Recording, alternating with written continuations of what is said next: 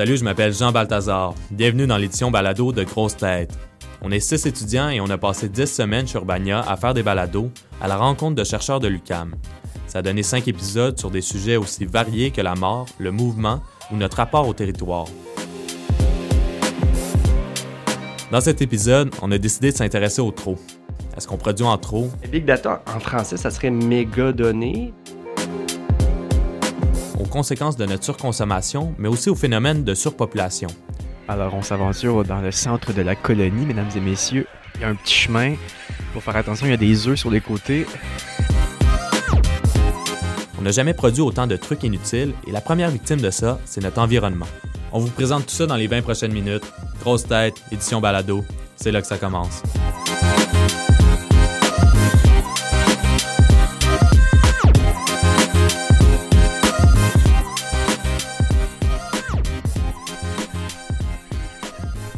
Il n'y a pas beaucoup de monde qui le savent, mais près de Varennes, sur la rive sud de Montréal, il y a une petite île qui s'appelle l'île des Lauriers. Sur cette île, il y a la plus grande colonie de goélands à l'est de l'Amérique du Nord. C'est quand même fou, on parle de milliers de couples de goélands qui vont installer leur nid là-bas chaque année au printemps. Le professeur en sciences biologiques de l'UCAM, Jean-François Géraud et son équipe, étudient l'île et sa population depuis 2009. Justement, Samuel Lamoureux et Pénélope Tancred se sont rendus sur place avec lui. Je pensais que c'était un beau bateau de croisière là, qui arrivait. Non, ça a une petite chaloupe. On a des ceintures au bout de Il faudrait pas chavirer. On a quand même euh, 500 pièces d'équipement. On retrouve sur l'île des Lauriers surtout des goélands à bec cerclé. Ce sont des animaux de taille moyenne. Ils sont majoritairement de couleur blanche, mais leur dos et leurs ailes sont gris-argent et leurs pattes palmées et leurs yeux sont jaunes. Et pourquoi on les appelle comme ça? C'est vraiment simple, c'est qu'il y a un cercle noir sur leur bec. Il y a une trentaine d'espèces de goélands dans le monde, mais les becs cerclés sont les plus présents au Québec. Présentement, la population est autour de 40 000 couples ici. Euh, dans la grande région de Montréal, c'est environ 75 000 couples. Il y a deux ou trois autres colonies qui sont de plus petites, d'environ 10-15 000 à Contrecoeur, Beauharnois. Les goélands à bec cerclé, tu sais ceux qu'on voit tout le temps au McDo, passent l'été à Varennes, mais pour l'hiver, ils descendent aux États-Unis. Ces goélands-là, c'est ceux qu'on appelle souvent les goélands de McDo. C'est ceux qu'on retrouve beaucoup en milieu urbain. Il y a des oiseaux qui vont arrêter au même McDonald's au Connecticut pendant plusieurs saisons de suite. C'est des oiseaux qui sont très, très fidèles à leur site de où on va aller, l'île des Lauriers, mais aussi à leur site post-reproduction à la fin de l'été et à leur site d'hivernage. C'est dur à croire, mais avant le 20e siècle, il y avait beaucoup moins de goélands qu'en ce moment. C'était entre autres à cause du commerce de fourrure. Dans le temps, la mode pour la bourgeoisie, c'était de se promener avec des chapeaux faits de plumes de goéland. Aujourd'hui, non seulement on n'utilise plus les plumes de goéland pour se vêtir, mais on produit des déchets en profusion pour les nourrir. La colonie qu'on étudie est à peu près 7 km du plus gros site d'enfouissement qui était à Lachenay-Terrebonne. Un site d'enfouissement, c'est prévisible, la nourriture est là euh, tous les jours ou à peu près. Donc, c'est un bon endroit pour les oiseaux d'aller chercher leur nourriture pour les amener à leurs jeunes parce qu'ils doivent protéger leurs jeunes ou leur, leur nid. Donc, avoir un site d'alimentation facile. Euh, à ce moment-là d'obtention est prévisible, c'est beaucoup plus optimal pour eux. Alors qu'attendre en ville que quelqu'un donne la patate frite ou le sandwich, ça c'est plus long. Une des causes de l'augmentation des goélands, c'est notre mauvaise gestion des sites d'enfouissement. La gestion des matières résiduelles, nos déchets, Dans les sites dans les sites d'enfouissement, ce qu'on appelle souvent les dépotoirs. Dans les années 70-80, il n'y avait pas beaucoup de régulation et il n'y avait pas de réglementation qui encadrait cela. Et donc les oiseaux en profitaient. Pour leur faire peur, on utilise des faucons. C'est comme un peu plus efficace que des épouvantails parce que ils peuvent tuer. Et il y a des programmes d'effarouchement qui se font dans les sites d'enfouissement qui font que l'accès aux déchets est beaucoup moindre qu'elle l'était. Donc c'est beaucoup mieux régi. Je pense que vous êtes un fan de la technique euh, d'effarouchement avec les faucons. Pas un fan, mais c'est une technique efficace. Ouais, Donc on ça. a pu déterminer euh, que c'était une des meilleures méthodes. Elle est un peu coûteuse, mais c'est la méthode la plus efficace pour euh, réduire l'utilisation de ces sites-là. Et c'est en développement parce que je voyais récemment qu'au lieu d'avoir des vrais oiseaux de proie, que maintenant avec les drones euh, en Europe, en Pays-Bas, on voyait l'oiseau, c'était à s'y méprendre. Donc c'était un drone, mais qui battait des ailes et qu'ils avaient fait un oiseau, un genre de faucon, téléguidé.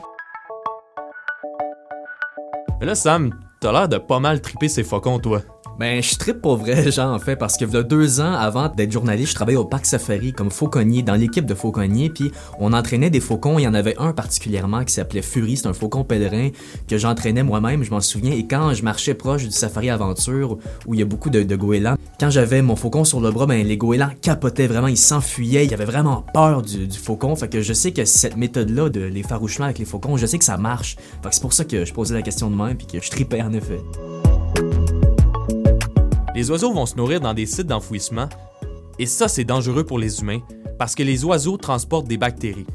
30 des goélands sont d'ailleurs infectés par des bactéries comme la salmonelle. Là, on s'est rendu compte que les oiseaux sont contaminés, mais ça ne doit pas être par leur alimentation, mais plus par les poussières et dans les sites d'enfouissement, dans les plumes. Euh, le fluff, c'est un produit de dégradation de tout, surtout les voitures, donc tout ce qui est plastique dans les voitures, les sièges de voitures en polystyrène, les tableaux de bord, etc. Souvent pour les automobiles, il y a la partie ferraille qui est envoyée euh, au centre de récupération et cette partie-là qui est déchiquetée en millions de morceaux pour étendre sur les sites d'enfouissement pour, euh, un, s'en débarrasser, mais deux aussi pour pouvoir euh, recouvrir les déchets pour les rendre moins accessibles aux animaux. Et ça, ça contient beaucoup de contaminants qu'on appelle les retardateurs de flammes. Donc, des produits euh, chimiques qui ont été développés pour effectivement réduire la propagation des flammes quand un feu se déclare dans un matelas, dans un divan ou dans une voiture. Ça a l'air un peu anodin comme ça quand Jean-François Giroux nous parle des retardateurs de flammes, mais ça a vraiment un gros impact sur les goélands. En fait, ça a un gros impact sur pas mal d'espèces animales. C'est des produits super nocifs pour la santé animale, mais aussi humaine, et ils sont littéralement partout. Et parce que les goélands se nourrissent dans les dépotoirs, ils sont vraiment exposés à ces produits-là. Le professeur de biologie Jonathan Véraud est un grand spécialiste en polluants émergents.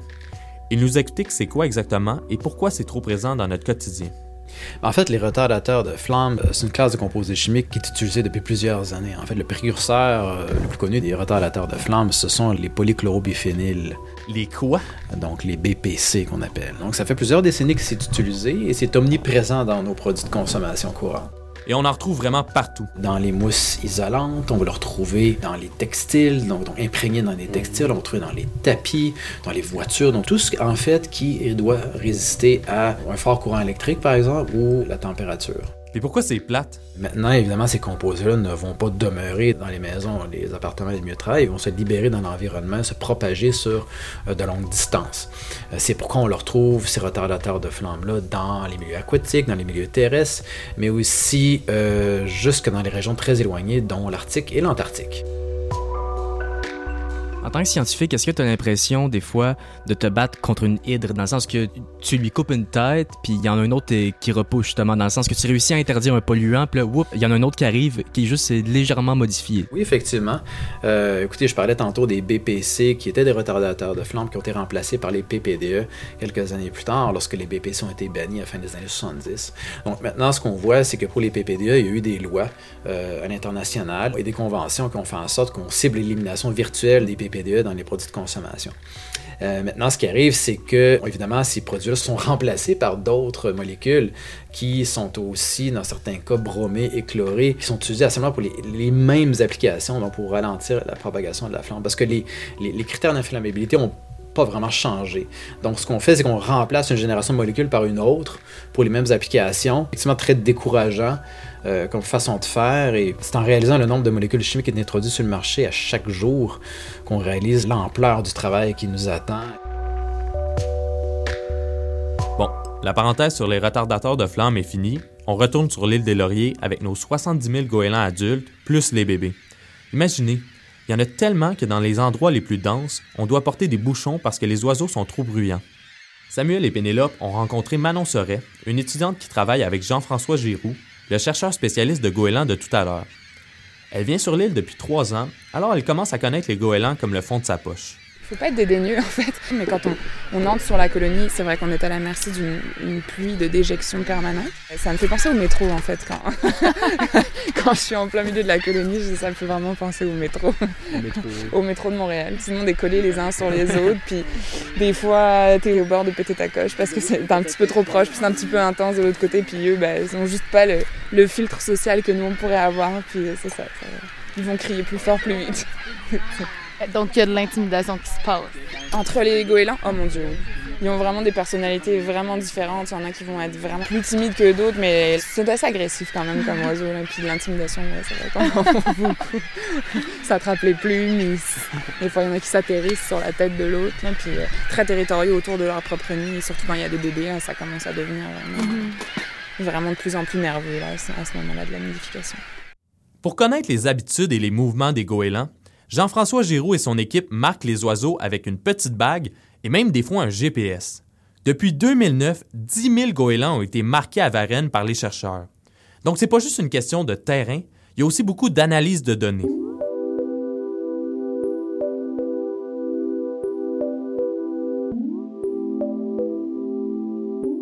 Une autre manifestation de notre surconsommation, c'est le big data.